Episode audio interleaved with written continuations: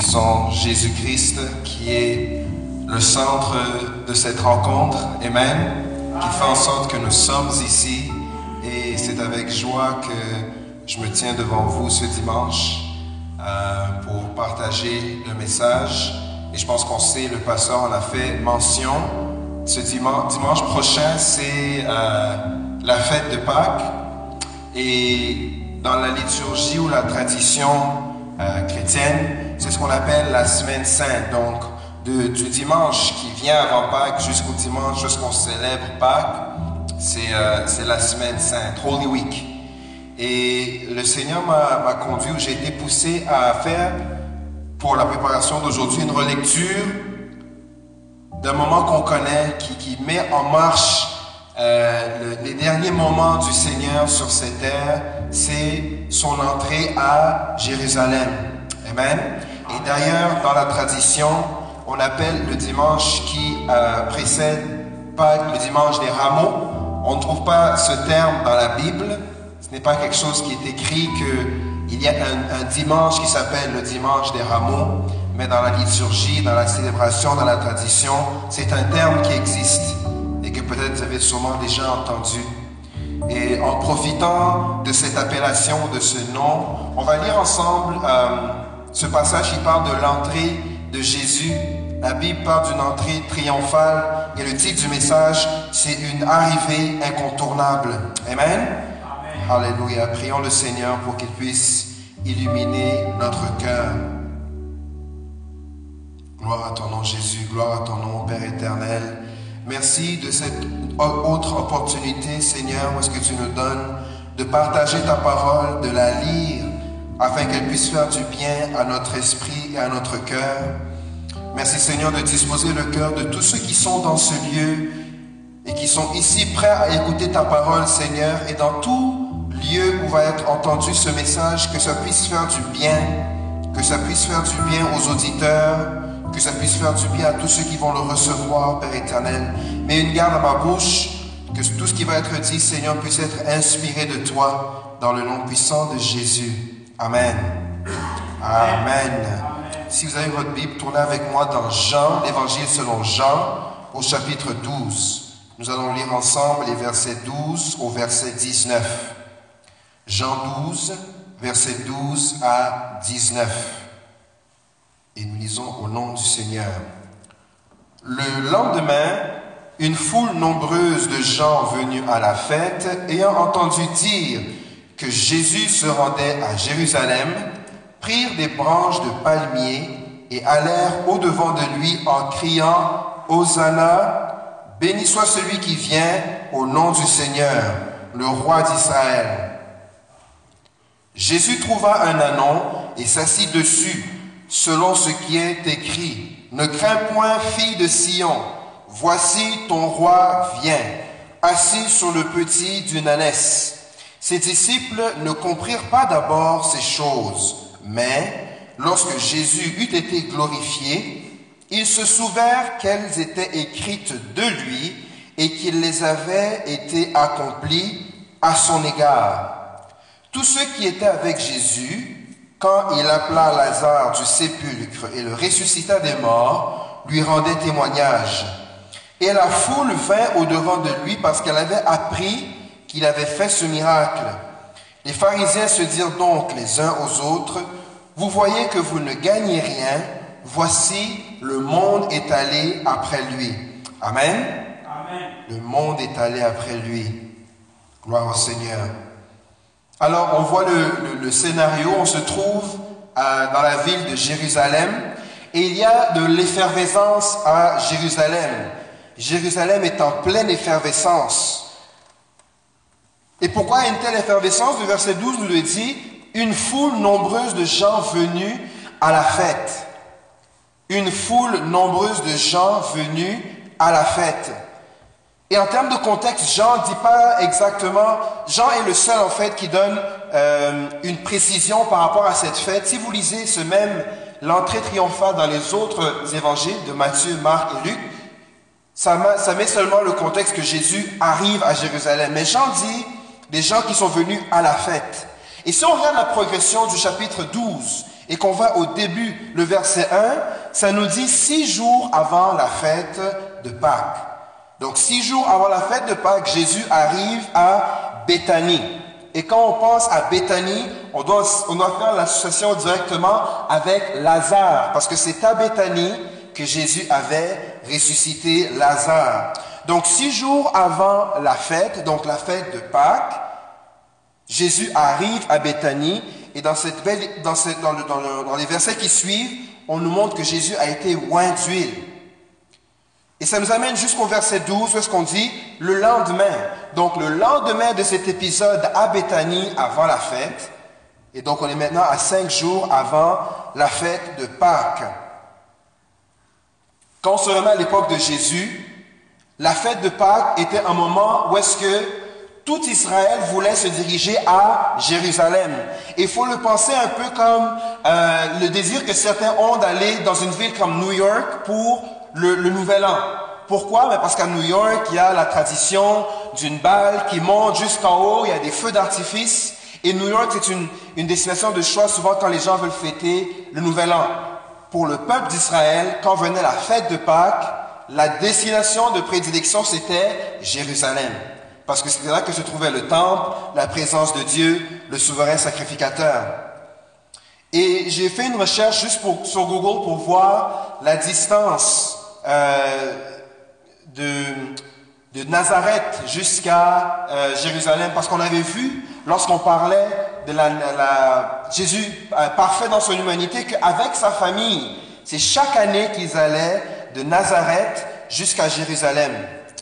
Euh, Nazareth, donc Jérusalem, Nazareth, en termes de marche, c'est 31 heures de marche. À pied, bien sûr. Et selon certaines estimations que j'ai pu trouver, c'est environ 5 jours de marche pour ceux qui se déplacent depuis la Galilée, donc Nazareth, et qui descendaient jusqu'à Jérusalem. Et si vous cherchez ce verset-là, c'est dans Luc 2, 41 qui dit euh, que les parents de Jésus allaient chaque année à, euh, à Jérusalem à la fête de Pâques. Et comme on peut se l'imaginer, tout le monde qui désire aller à Jérusalem, ça crée une certaine congestion. Il y avait des gens qui venaient d'un peu partout et qui se dirigeaient vers Jérusalem. Et le, le volume de personnes, donc le nombre d'habitants qui se trouvaient à Jérusalem augmentait aussi en nombre. Et les estimations vont de 10 à 50% de toute la population de la nation qui se trouvait à Jérusalem le jour de la fête. Entre 10 et 50% de tout Israël se trouvait à Jérusalem pour le jour de la fête. Et donc, euh, dans cet espace à Jérusalem, on avait, parce que la, la Pâque était tellement une fête de prévalence, on avait aménagé l'espace pour accepter, pour que toute cette foule puisse arriver. Et puisque euh, Israël était sous domination romaine, donc les chemins pour voyager étaient sûrs, beaucoup plus euh, sûrs.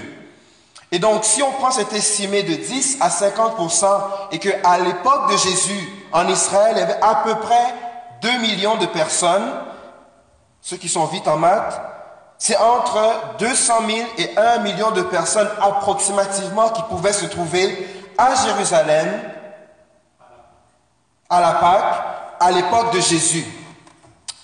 Pour donner une petite comparaison, parce que ce chiffre peut être un peu, euh, on le voit dans les airs, ceux qui sont d'Ottawa, on connaît Canada Day, n'est-ce pas, la fête du Canada. Et si vous, Patrimoine Canada estime que c'est entre ces 350 000 personnes qui chaque année paradent dans l'espace du centre-ville pour la fête du Canada. En 2011, quand William et Kate sont venus, c'est monté à peu près 500 000 personnes. Donc juste pour vous donner une idée de l'effervescence de la, population qui se trouvait à Jérusalem pour la Pâque. Le verset, le verset 12 nous dit donc que, euh, on va le relire, une foule, le lendemain, une foule nombreuse de gens venus à la fête, ayant entendu que Jésus se rendait à Jérusalem. Donc cette foule avait appris que Jésus se déroulait, euh, se dirigeait plutôt à Jérusalem. on peut se poser la question, comment est-ce qu'ils ont appris que Jésus se dirigeait vers Jérusalem? Et Jean ici ne donne pas beaucoup d'explications à ce sujet. Et c'est pour ça qu'on va se référer aux autres évangiles, donc Matthieu, Marc et Luc, qui nous donne une précision par rapport à ce détail. C'est l'envoi de deux disciples. Amen. On va lire ce passage dans Luc 19, du verset 29 au verset 31. La Bible déclare, Lorsqu'il approcha de, dont il, c'est Jésus, lorsqu'il approcha de Bethphagée et de Béthanie, vers la montagne appelée montagne des Oliviers, Jésus envoya deux de ses disciples, donc en, avance de lui, il envoie deux de ses disciples en disant, allez au village qui est en face. Quand vous y serez entrés, vous trouverez un anon attaché sur lequel aucun homme ne s'est jamais assis. Détachez-le et amenez-le. Si quelqu'un vous demande, pourquoi le détachez-vous? Vous lui répondrez, le Seigneur en a besoin. Amen. Et c'est à peu près les mêmes, euh, les mêmes informations que l'on retrouve autant dans Matthieu que dans Marc. Deux disciples que Jésus envoie alors qu'il est arrivé à Béthanie, à Bethphagée. Il leur dit, allez détacher l'anon sur lequel personne ne s'est assis si quelqu'un vous demande, les maîtres vous demandent, vous dites simplement le Seigneur en a besoin. Amen. Et le chiffre 2, ici, deux disciples, n'est pas un hasard. Quand on se rapporte dans l'Ancien Testament, il fallait que ce soit sur la déposition de deux ou trois personnes pour qu'on trouve quelqu'un coupable de péché. Vous trouvez ça dans Deutéronome 19, verset 15. Un seul témoin ne suffira pas contre un homme pour constater un crime ou un péché. Un fait ne pourra s'établir que sur la déposition de deux ou trois témoins.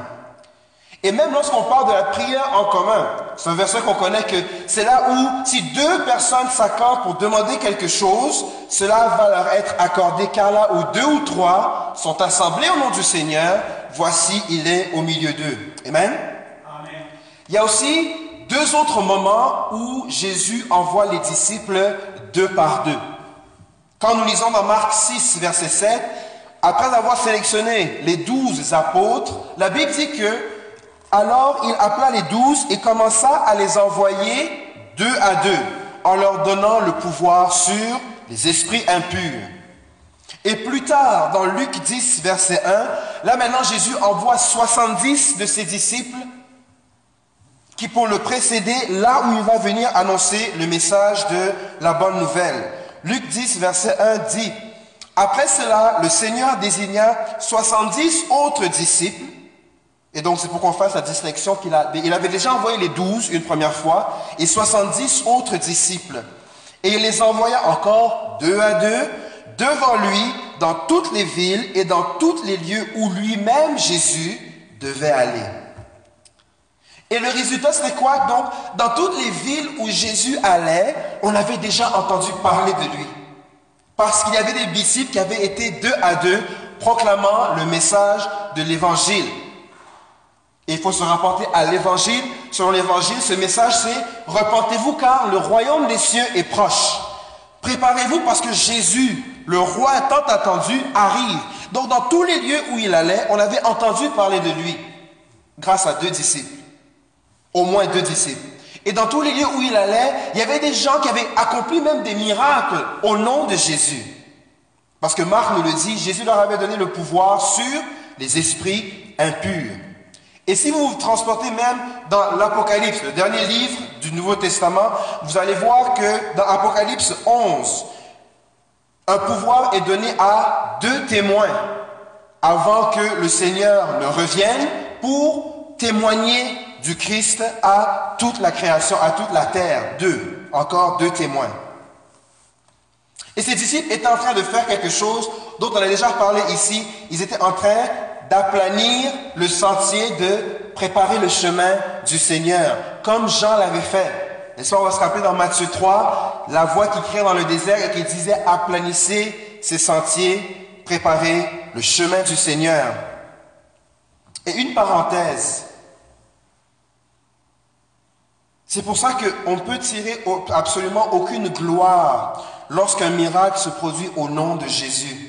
Amen?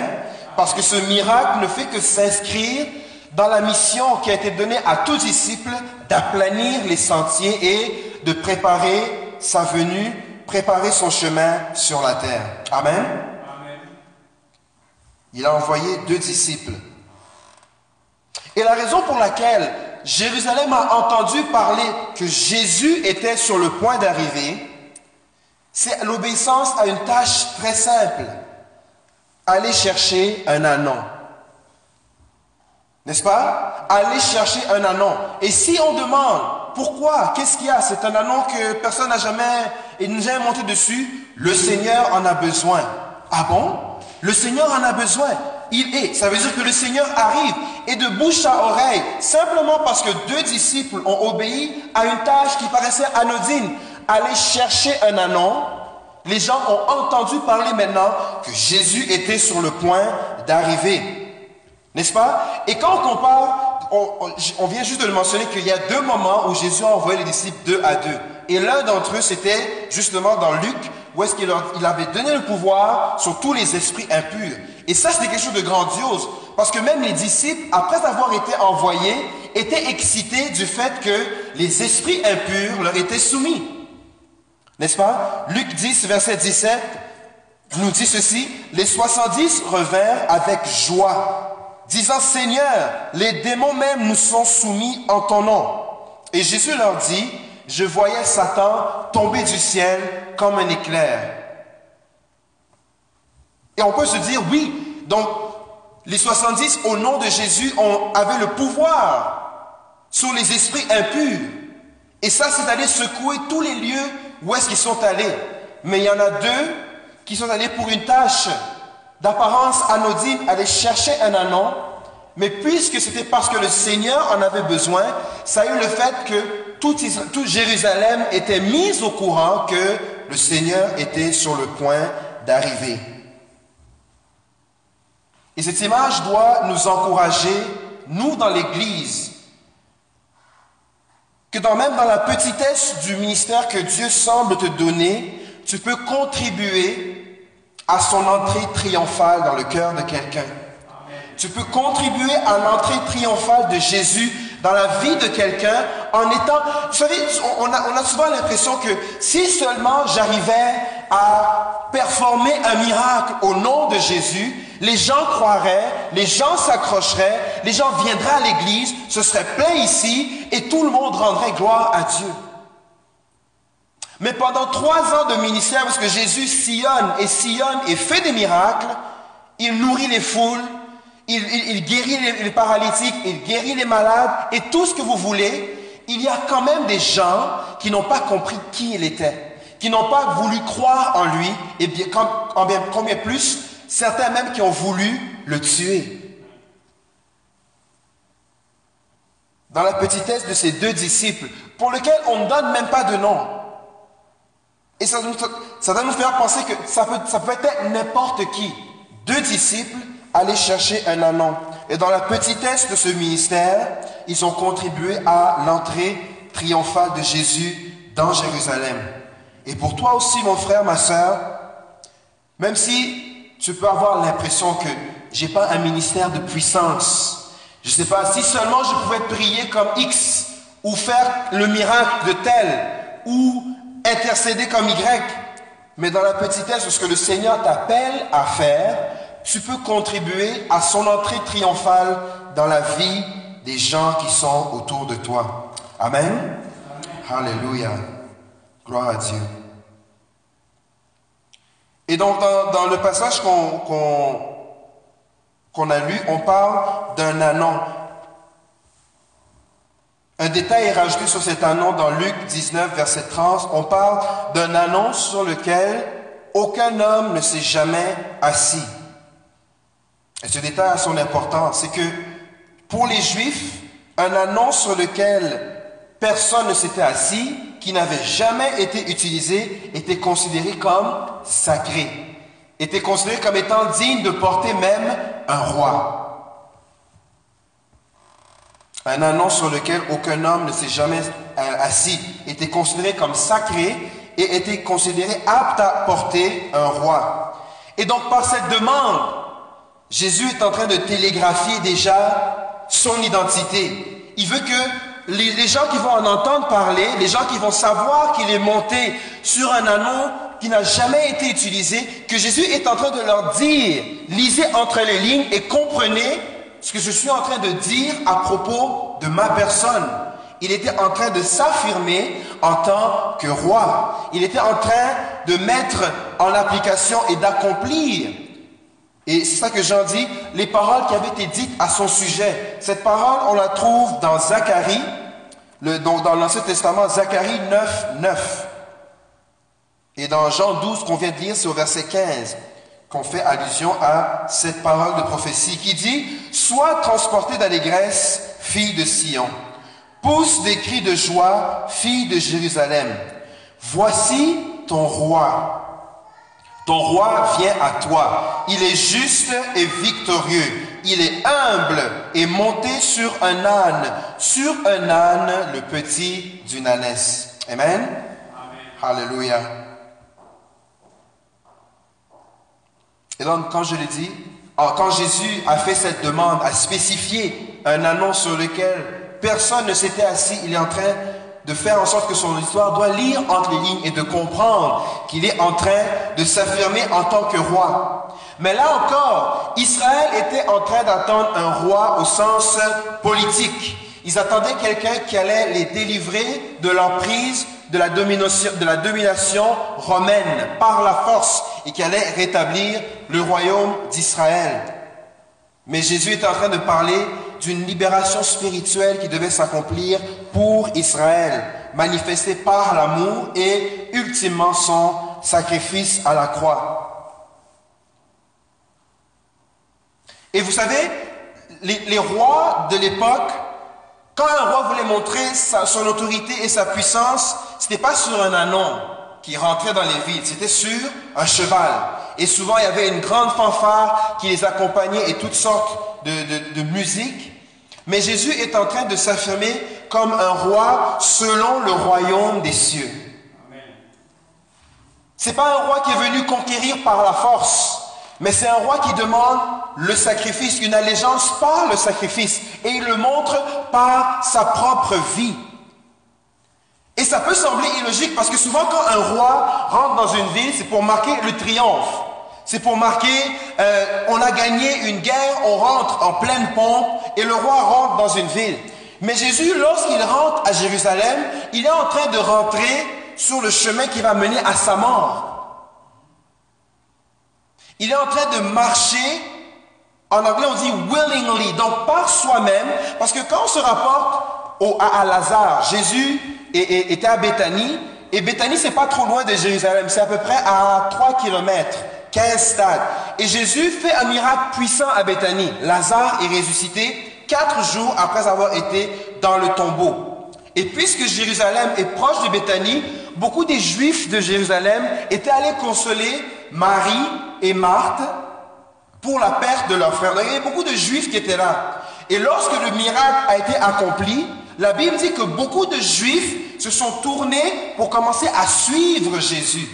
Et à cause de cela, les pharisiens ont commencé à se dire, non, ce Jésus est en train de nous causer du trouble, il faut, qu'on le, il mettre à mort. Donc, dès le miracle de Lazare, selon Jean, les, pharisiens sont en train de penser un moyen de le mettre à mort.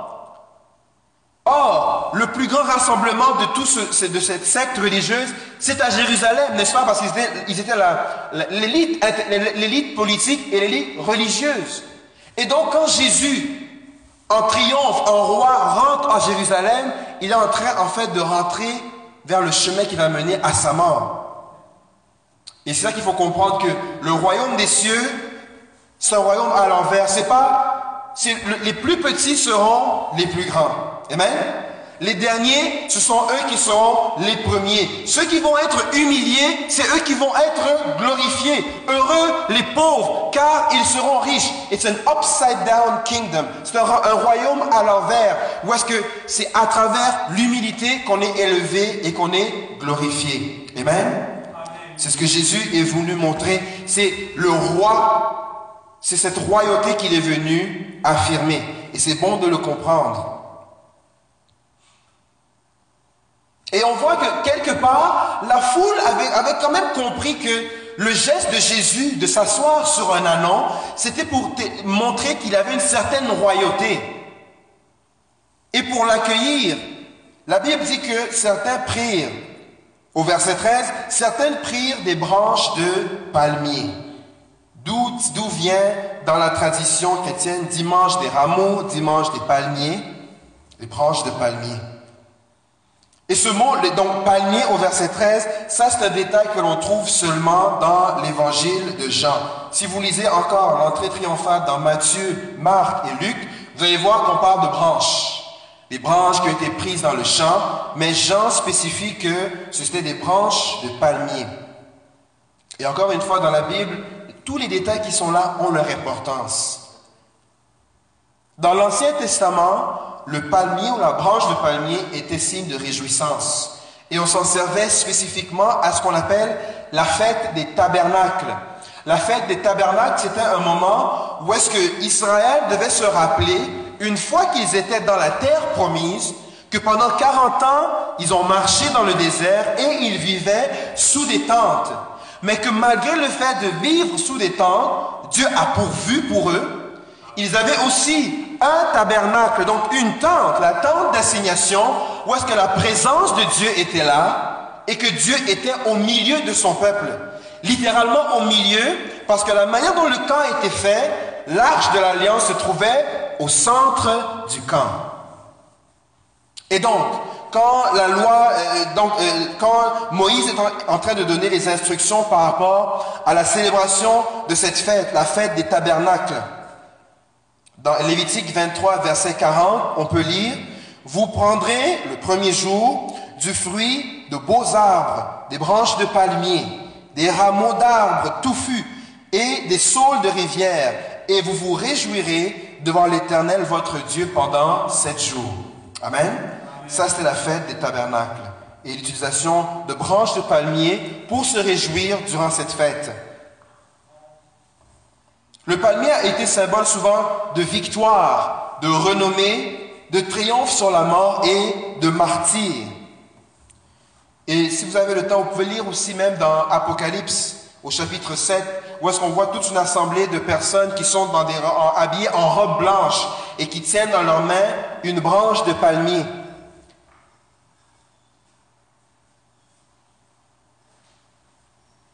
Et donc, comme je disais, le palmier, c'était symbole de victoire, symbole de renommée, symbole de triomphe sur la mort et symbole de martyr. Et toutes ces choses, on les voit manifestées en Jésus. Jésus était quelqu'un qui avait de la renommée. On connaissait son nom. Jésus est quelqu'un qui ultimement va triompher sur la mort plus tard quand on avance dans l'histoire. Jésus est aussi un martyr parce qu'il a été mis à mort injustement sur la base de faux témoignages à son sujet.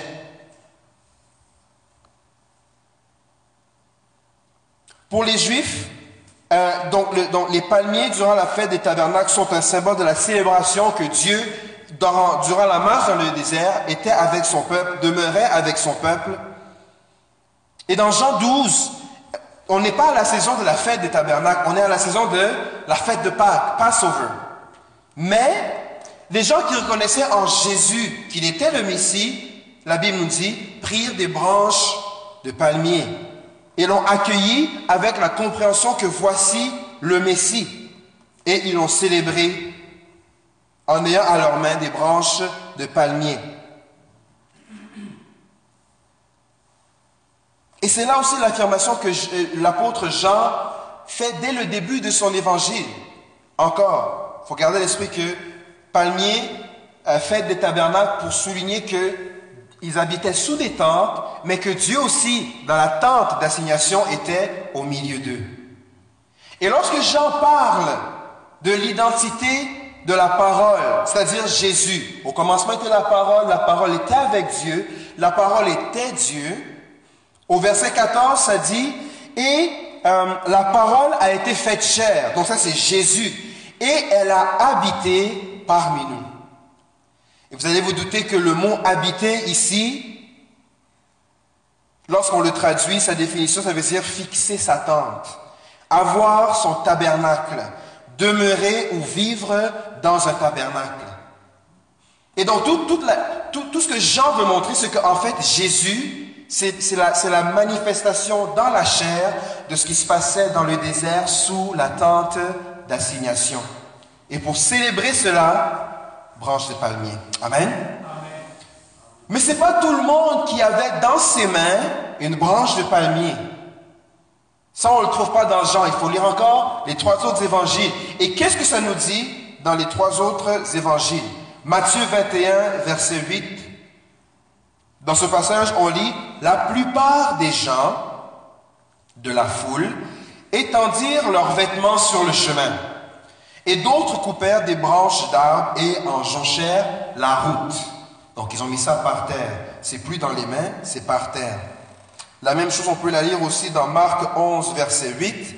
Beaucoup de gens étendirent leurs vêtements sur le chemin et d'autres des branches qu'ils avaient, euh, qu'ils coupèrent dans les champs.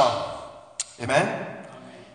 Et on peut voir le, contraste ici. Ceux qui reconnaissaient Jésus pour ce qu'il était, n'est-ce pas, le Messie, ils avaient la branche de palmier dans les mains. Mais la plupart, bien que c'était un roi qui venait, c'était des branches qui jonchaient le, le chemin, qui était par terre.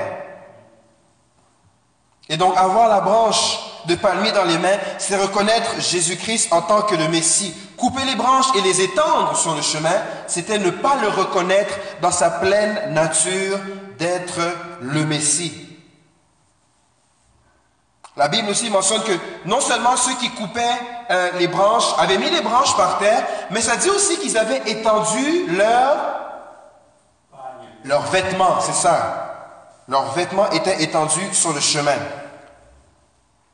À l'époque du Christ et dans, dans, cette époque de, euh, de l'histoire, étendre son, son, son, vêtement sur le, le chemin, c'était un hommage qui était rendu au roi. Et même dans l'Ancien Testament, vous allez trouver ça, je n'ai pas la, la, citation, mais des gens qui voulaient élever Jéhu comme roi, la Bible dit qu'ils avaient, ils avaient enlevé leurs vêtements et les avaient étendus sur le chemin en disant Vive le roi. Donc le, le, vêtement euh, sur le chemin, c'était un hommage qui était réservé au roi.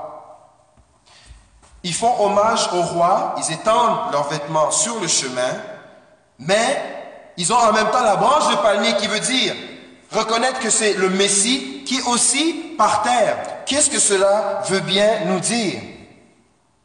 C'est qu'il est possible de rendre hommage à Jésus aux yeux des hommes sans comprendre sa vraie nature.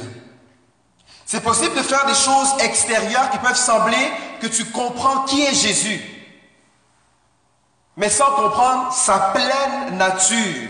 Il y a des gens qui vont se satisfaire de Jésus en tant que quelqu'un qui enseignait d'une manière puissante. Et c'est vrai, il l'a fait.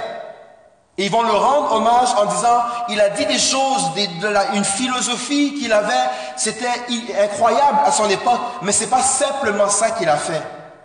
Et il est possible de rendre hommage aux yeux des hommes, que les hommes voient, waouh, mais regarde celui-là, il est en train de faire des choses. Il étend, n'est-ce pas, son vêtement sur le chemin, mais cette personne ne comprend pas pleinement la nature, la vraie nature de Jésus. Et on le, voit de sorte que les, branches de palmier sont en train de joncher le chemin. Elles sont par terre. Je pense que dans Matthieu, dans l'effervescence, les gens de Jérusalem sont en train de dire, mais qui qui est celui-là qui vient? C'est qui? Et les gens répondent, c'est Jésus de Nazareth, le prophète de Galilée. Et c'est vrai, Jésus était prophète, parce qu'il annonçait des choses, mais il n'était pas seulement prophète. Et comprendre Jésus à moitié, c'est mal le comprendre. Prendre, vous savez, la, définition ou la description que la Bible nous donne du Seigneur, c'est pas un menu à la carte. Où est-ce que, bon, je vais prendre euh, ici à l'entrée, ici au menu principal, ici au dessert avec un coke. Non. C'est it's, it's, a package. It's a package deal, comme on dit en anglais. Et encore une fois, je vous invite à lire, prenez ça en note, Jean 1, versets 19 à 51. Et dans tous ces versets, il y a sept titres qui sont donnés pour décrire qui est Jésus. Je vous les donner, je vais vous laisser le soin d'aller chercher où est-ce que ça se trouve dans Jean 1. Dans Jean 1, on parle de Jésus comme étant l'agneau de Dieu. Or, on sait que c'est l'agneau qui enlevait le péché. On parle de Jésus comme étant le Fils de Dieu. Et Fils, il faut le comprendre comme étant ayant, la même nature que Dieu. Parce que quand Jésus a dit, moi, et le Père, nous sommes un, je viens du Père, il faisait, il faisait allusion à, la même nature qu'il partageait avec le Père. On parle de Jésus comme étant le Fils de l'homme, donc un humain qui devait venir. Mais si vous vous rapportez dans la prophétie dans Daniel 7, il y a un Fils de l'homme qui monte sur un nuage et qui s'assoit à côté de l'ancien des jours. Et Jésus est appelé Fils de l'homme. On l'appelle aussi Rabbi. Et on peut penser aussi à Nicodème qui avait cet échange la nuit avec Jésus. Il a dit, oui Rabbi, je sais que quand tu parles, tu parles avec autorité, il n'y a personne qui parle comme toi. Mais Jésus l'écarte de la question de, de Rabbi ou la théologie et lui parle de la nouvelle naissance. Dans Jean 1, on parle de Jésus comme le Messie. Et Messie, c'est un terme qui veut dire quelqu'un qui est loin, anointed, quelqu'un qui a l'onction. On parle de Jésus comme le roi d'Israël. Et on peut voir ça comme étant quelque chose qui soit externe à nous parce que je, moi je ne suis pas d'Israël. Donc pourquoi, si Jésus est le roi d'Israël, ce n'est pas mon roi. Mais il faut comprendre que dans l'Ancien Testament, Israël, c'était la portion que Dieu s'était gardée. C'était son peuple. Et Israël, son roi, c'était Yahweh.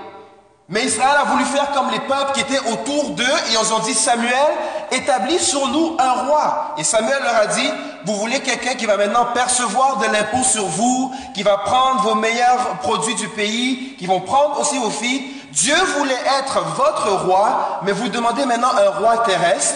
Sachez ce que vous êtes en train de demander. Et donc quand on dit Jésus roi d'Israël, on doit l'associer en étant Yahweh lui-même. Et finalement, Jésus de Nazareth. Parce que comme on l'a vu dans les quatre derniers dimanches, Jésus était un homme aussi, parfait dans son humanité, et il vient de quelque part, Jésus de Nazareth. Amen? Donc accepter Jésus à moitié ou un 2 sur 7 ou un 3 sur 7, ce n'est pas l'accepter du tout. Parce que tout ce qu'on vient de dire, c'est un tout par rapport à la nature, à la personne de Jésus.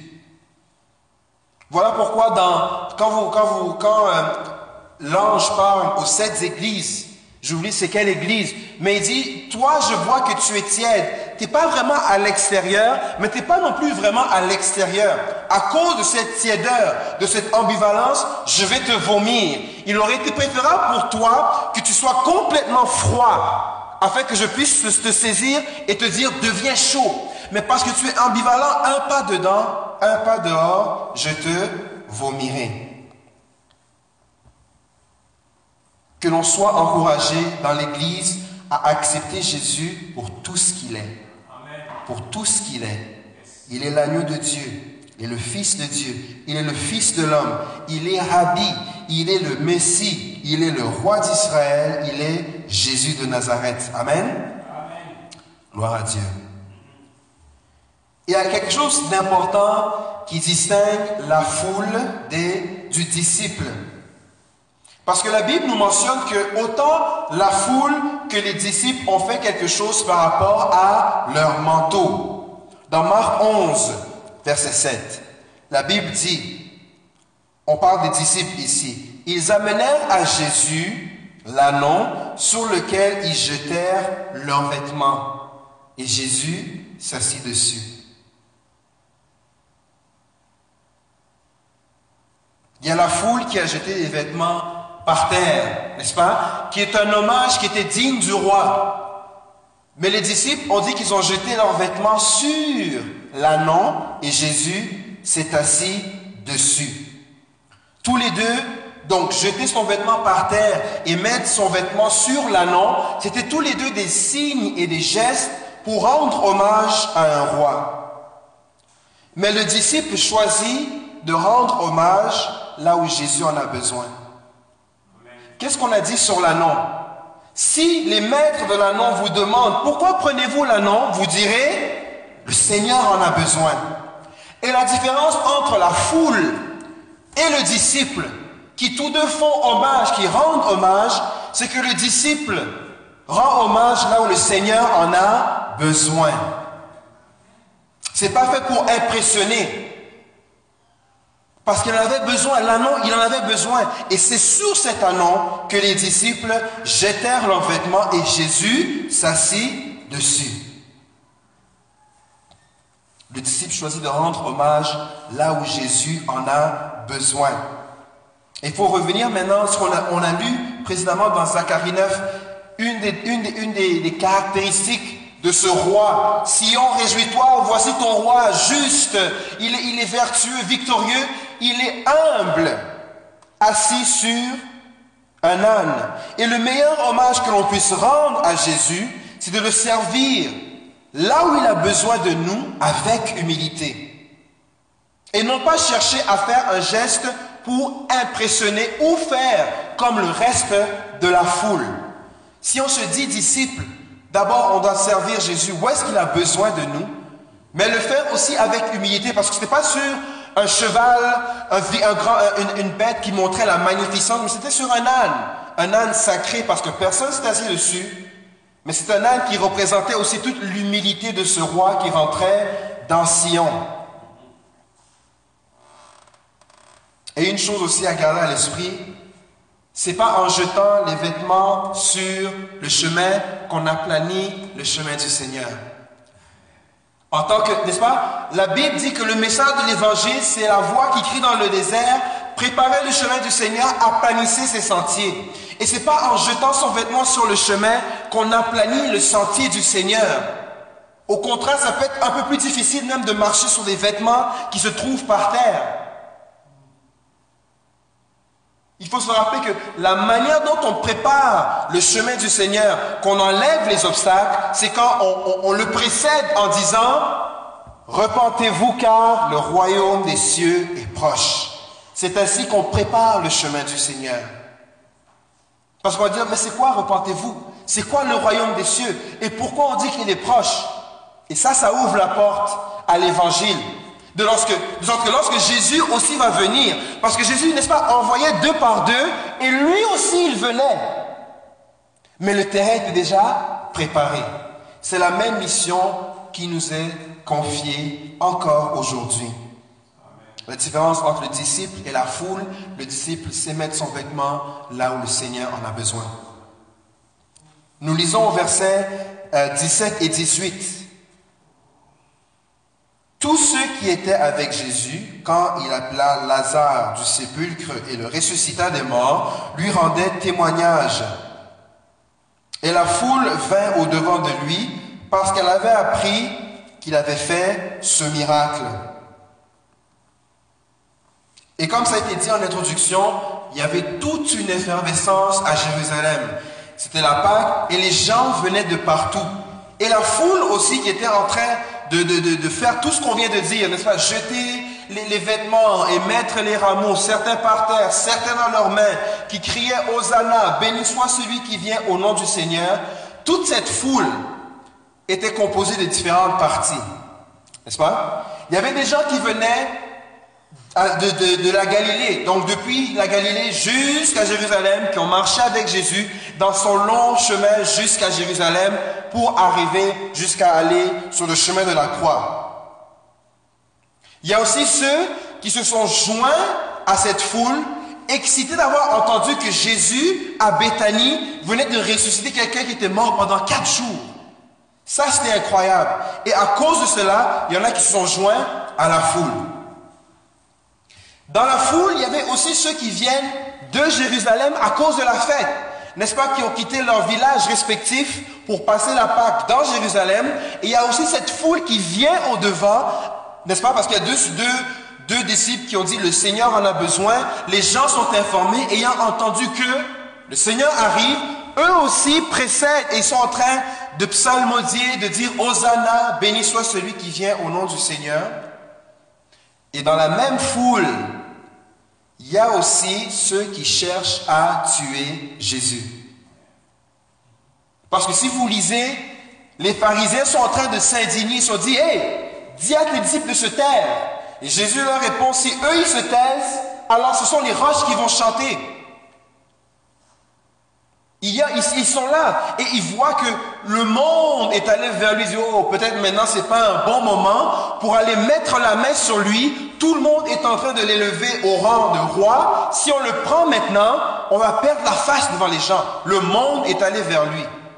Donc les gens qui le suivaient depuis la Galilée, les gens qui l'ont suivi à cause du miracle de Lazare, les gens qui le précédaient, qui venaient de Jérusalem, et aussi les gens qui cherchaient à le tuer. Et bien aimé, la foule d'autrefois ressemble beaucoup à la foule d'aujourd'hui. Ils ont beaucoup en commun. Et la foule, c'est le monde, c'est nous. N'est-ce pas? Il ne faut pas voir la foule comme étant externe à nous. Nous sommes dans la foule. Et dans la foule, certains marchent avec Jésus depuis longtemps. Et gloire à Dieu. N'est-ce pas? Suivent le Seigneur, ils sont avec lui. Et on rend gloire à Dieu pour cela. Dans la foule, il y a aussi certains qui sont simplement excités par rapport à quelque chose qu'ils ont entendu. Ils ont entendu qu'il y a là-bas, il y a telle chose qui s'est passée. Et ça met une certaine, un certain engouement par rapport à Jésus. Mais des fois, ça peut être un engouement mal placé. Parce que l'excitation, des fois, peut être, oh, dans l'église X, il y a telle manifestation de la gloire de Dieu, et à cause de cela, les gens vont être excités, vont vouloir aller voir. Et oui, l'Église, dont on va penser que c'est relié à Jésus, mais c'est une excitation qui est mal placée. Il y en a qui s'intéressent aussi à Jésus parce qu'on leur a dit qu'il revient et qu'il arrive. Comme les gens de Jérusalem, on leur dit Jésus arrive. Et il y en a qui sont intéressés qui, de la foule juste parce qu'on leur a dit qu'il y a quelque chose, il y a un événement qui s'en vient on parle de l'enlèvement, le retour de Christ, c'est un peu bizarre. Les gens s'intéressent à Jésus à cause de cela. Et encore aujourd'hui, à l'instar des pharisiens, il y en a qui lui sont catégoriquement opposés. Peu importe les miracles que Jésus a pu faire, les pharisiens trouvaient toujours un moyen de dire, mais pourquoi tu l'as guéri? Pourquoi tu l'as fait un jour de sabbat? Est-ce que la loi ne dit pas de faire ça? Est-ce que, est-ce que, est-ce que eh bien, malgré tout le bien et tous les enseignements qu'il a pu faire, c'est pour ça que lorsqu'ils vont l'arrêter le soir, Jésus dit, mais tous les jours, j'étais au temple. J'étais au temple en train de proclamer, en train de prêcher, et vous auriez pu le prendre en ce moment-là. Mais vous venez me chercher la nuit, comme si vous veniez chercher un voleur. Mais pour que la parole s'accomplisse, je vais vous suivre. Catégoriquement opposé. Et ça, ça doit seulement nous faire réaliser que par rapport à Jésus, personne ne peut rester indifférent. Par rapport à Jésus, il y a une réaction qui va être suscitée. Il y en a qui vont dire oui, il y en a qui vont dire non, il y en a qui vont dire ça, c'est le plus gros mensonge de l'humanité, il y en a qui vont utiliser des profanités. Par rapport à Jésus, il y aura toujours une réaction. Et lorsque on est envoyé, n'est-ce pas, pour préparer le chemin du Seigneur. Qu'est-ce que Jésus leur a dit? Si on vous reçoit, laissez la paix. Si on ne vous reçoit pas, secouez la poussière de vos pieds. Ne demandez rien de personne, mais faites seulement que partout là où moi aussi je vais devoir venir, vous êtes passé et dit, repentez-vous, le royaume des cieux est proche. C'est tout ce qu'on a à faire. Et pensez-y, Jésus leur a donné aussi le pouvoir sur l'autorité sur les esprits impurs. Mais c'était quelque chose de temporaire parce que la Pentecôte n'était pas encore arrivée où elle s'était pleinement remplie du Saint-Esprit pour agir avec puissance. Mais même dans cet état où est-ce que Jésus est là, ils ont un peu le pouvoir, Satan tombait du ciel comme un éclair. À combien plus forte raison vous, vous et moi, nous qui croyons en Jésus, et nous qui avons le Saint-Esprit, on a encore plus d'autorité et de pouvoir de prêcher ce message de l'Évangile. Repentez-vous car le royaume des cieux est proche. Il ne faut pas s'inquiéter de la réaction que les gens vont avoir, parce qu'il y aura des terrains pierreux, il y aura des terrains épineux, il y aura des bords de chemin, mais gloire à Dieu, il y aura aussi des bonnes terres. Et prions le Seigneur que la semence que l'on jette, que ça puisse atteindre au moins une bonne terre chaque fois qu'on jette la semence. Amen? Gloire à Dieu. Pour conclure, c'est intéressant de voir que toute la vie de Jésus a causé les mois. Lorsque Jésus est né et que les mages sont venus à Jérusalem voir Hérode, on a, ils ont dit, où est le roi des Juifs? On vient de voir son étoile et on est venu l'adorer. Et ça dit que Hérode était, euh, était, euh, était troublé et tout Jérusalem avec lui par un enfant qui vient de naître.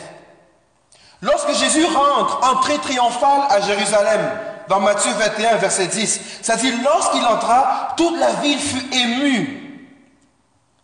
Il faut comprendre, garder à l'esprit que ce n'est pas petit village de 500 000 personnes, la moitié, de 10 à 50% de d'Israël se trouvait à Jérusalem pour euh, la, la Pâque.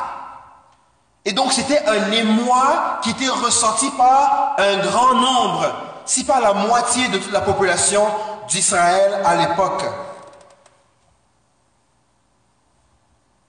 Ce mot ému est utilisé cinq fois dans le Nouveau Testament. Et l'une des fois que c'est utilisé, c'est lorsqu'on parle que lorsque Jésus est mort, que le voile du temple s'est déchiré de haut et depuis le bas, et qu'il y eut un tremblement de terre. Donc même à sa mort, les choses ont bougé. La terre a réagi que son créateur venait d'être mis à mort. La terre trembla. À la résurrection, même chose. Matthieu 28, verset 2. Et voici, il y eut un grand tremblement de terre. Pourquoi? Parce qu'un ange était venu et avait roulé la pierre. Et les soldats romains, vaillants qu'ils étaient, sont tombés comme morts. Complètement abasourdis parce qu'ils venaient de voir. À plusieurs moments, à des moments clés du ministère de Jésus sur terre, les choses ont bougé, les choses ont tremblé. Il y a eu un émoi, il y a eu secouement. Et bien aimé, pourquoi l'entrée de Jésus était si grandiose à Jérusalem? C'est pour qu'il n'y ait aucun doute sur sa mort. Jésus est allé de lui-même et rentre. Personne n'a forcé à rentrer à Jérusalem, sachant que la mort l'y attendait. Voilà pourquoi la Bible dit que il s'est donné lui-même. Le Fils s'est donné lui-même. De sa propre volonté, il est rentré à Jérusalem. Il y a eu une entrée grandiose pour qu'il n'y ait aucun doute par rapport à sa mort. Parce que vous savez, il existe certains mouvements courants religieux qui vont dire que non, Jésus-Christ, enfin, il n'est pas mort à la croix, il y a eu substitution et c'est quelqu'un d'autre vous pensez que 5, 200 à 1 million de personnes ont tous mal vu, mal compris, et il y a une substitution, mais personne en Israël était au courant à cette époque de cette substitution? Non. Et tellement que c'était un événement qui avait marqué, pensez aux, aux disciples qui étaient sur le chemin d'Emmaüs, qui sont en train de parler de ce qui vient de se passer. Jésus leur apparaît, il dit, de quoi vous parlez? Leur réponse, c'est quoi? Mais est-ce que tu es vraiment le seul qui n'est pas au courant de tout ce qui vient de se passer des derniers jours ici? Tu n'as pas entendu pas Non, ils étaient même surpris qu'on lui pose, qu'il lui pose la question sur ce qui venait de se passer à Jérusalem. Voilà pourquoi il fallait une entrée grandiose. L'entrée était grandiose aussi pour qu'il y ait un maximum de témoins de la résurrection. Je sais qu'on n'est pas rendu à la résurrection, mais c'était une entrée grandiose parce qu'il y avait aussi une résurrection grandiose pour laquelle on avait besoin de témoins oculaires. Et vous ne pensez pas qu'après ces choses, chacun rentrant chez soi n'était pas en train de se penser, mais disait, mais qu'est-ce qui vient de se passer ici? Et le message de l'évangile s'est propagé comme ça. En disant, mais il y avait ce Jésus, on l'a mis à mort, et des gens qui disent qu'ils l'ont vu, le tombeau est vide. C'est quoi toute cette histoire? C'est pour qu'il y ait des témoins grandioses de la résurrection grandiose. Et pour notre application, gardons à l'esprit les deux disciples. Amen. Qui d'apparence avaient une tâche de base, sans gloire. On ne les a pas envoyés en leur donnant le pouvoir de chasser les démons. On leur a simplement dit, allez, prends un anneau et ramenez-le. Si on vous demande, Seigneur en a besoin. il est important de noter que ces disciples restent sans nom. On dit seulement deux disciples pour montrer que ça peut être n'importe qui. Et encore aujourd'hui, bien aimé, ça peut être n'importe qui qui peut se rendre utile au Seigneur, qui peut manifester son hommage à Jésus là où il en a besoin. Et c'est ça qui différencie la foule du disciple. Le disciple sait se rendre utile là où Jésus en a besoin. Et ce message, on a besoin de continuer de le prêcher. Même si ça peut paraître très redondant et sans excitation, repentez-vous car le royaume des cieux est proche, a encore toute son application aujourd'hui. Parce que lorsque le roi va revenir, et la Bible nous en parle, ce sera plus sur le dos d'un anon, n'est-ce pas? Mais ce sera sur un cheval blanc. Lisez Apocalypse en grand vainqueur pour établir son royaume sur la terre. Et jusqu'à ce que ce moment vienne, le, Seigneur nous donne le privilège de participer à ce que son retour, de la manière qu'il est rentré avec triomphe à Jérusalem, vous et moi pouvons participer à ce que son retour aussi sur la terre en soit un triomphal dans le cœur de ceux qui l'attendent, comme étant le roi des rois, comme étant le Seigneur des seigneurs. Amen. Alléluia. Gloire à ton nom, Seigneur. Alléluia. Remercions le Seigneur. Disons-lui tout simplement merci de s'être offert, d'avoir décidé de s'humilier, de monter sur l'annon et de marcher vers le chemin de la croix. Alléluia. Gloire à ton nom, Seigneur. Nous te bénissons. Nous te rendons gloire, Seigneur. Et nous déclarons aujourd'hui que tu es la parole faite chair qui a habité en nous. Alléluia. Tu es la parole qui s'est faite chair et tu as fait ta tente au milieu de nous. De la même manière qu'il y avait une tente d'assignation lorsqu'Israël marchait dans le désert. Tu es la manifestation corporelle de cette tente d'assignation, ô Jésus. Et merci parce que tu nous donnes le privilège d'être de ces disciples qui préparent ton chemin, qui aplanissent ton sentier. Alléluia. On te demande, Seigneur, que nos vies puissent en être des vies de témoignage, que nous puissions être des témoignages, qu'au travers de nous, Père, les gens puissent être attirés à toi, que grâce à nos paroles, à notre vie, les gens puissent voir en Jésus qu'il est le Fils de Dieu, qu'il est le Fils de l'homme, l'agneau de Dieu, le Messie, Rabbi. Alléluia qu'ils puissent voir Jésus en nous. Sois loué d'éternité en éternité, Père.